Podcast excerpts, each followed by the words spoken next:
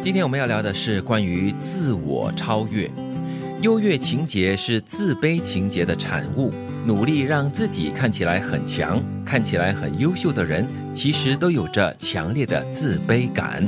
是刚好是相反的两极化的哈、对，就感觉好像就是我们越缺，我们心就越虚嘛，嗯，然后你就会想办法去补上这一块。强装自己，嗯，像有的时候，我觉得我会很用心的去化妆的时候，通常都是我自己没有自信的那一天。哦，就是那天可能精神状态都不太好。对，哇，也对哦，嗯有些人他们的反击力很强啊，这是一种自我捍卫的方式，因为要捍卫自己内心脆弱的一面，这也可能是一种表现方你式。说他反击力很强的时候，就是当某一个人讲到某一个点的时候，他的反应非常的强烈，对所以就是那个点就是他的最弱的点哦，对，所以他的反应就特别的强。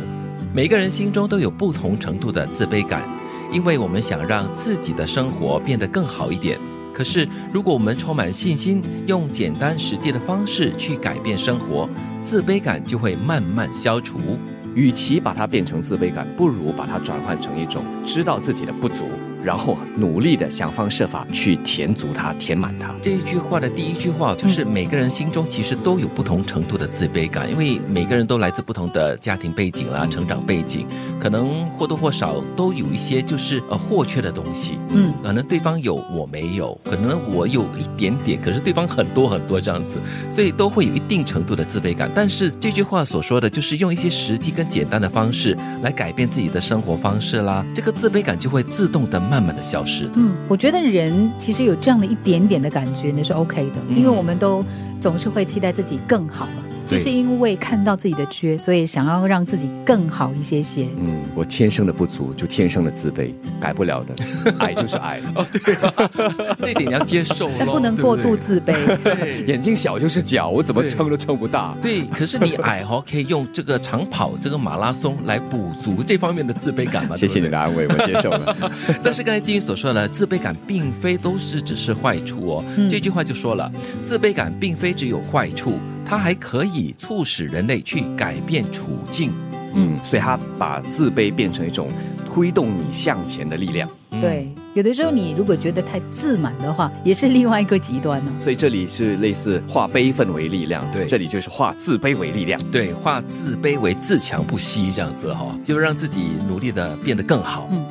只要克服了精神上的障碍，身体的缺陷就不再是障碍，反而会成为一种有利的条件。所以不要觉得因为自己矮、眼睛小就有问题，对这些可能都是你的优势。 对。天生的这个给的，我我就慢慢的要接受，所以这种不足哈、特别是天生的， 我要学习接受它。其实不是不足嘞，有些人可能是觉得说，哎，矮好啊，小巧玲珑啊，嗯然后眼睛眯眯眼的很迷人啊，啊没而有啊且眼睛小啊，人家会觉得你很友善呐、对眼睛太大，人家会觉得你很凶啊。对啊，对对对所以我我通常后来慢慢的我就发现，那些长得这么高大的人买床多辛苦啊！嗯我这样子的一个单人床开开翻来覆去的都不会滚下床。嗯多好啊，多省钱啊，对不 对？其实把这些所谓的缺点哈、你换位思考一下下，就会改变了心态，嗯是改变了心态呢，就不会有自卑感了。我觉得，尤其是人个人的那种所谓我们与生俱来这些身体的高度啊等等了哈，嗯，这些都是我们自己个人的特质来的。是，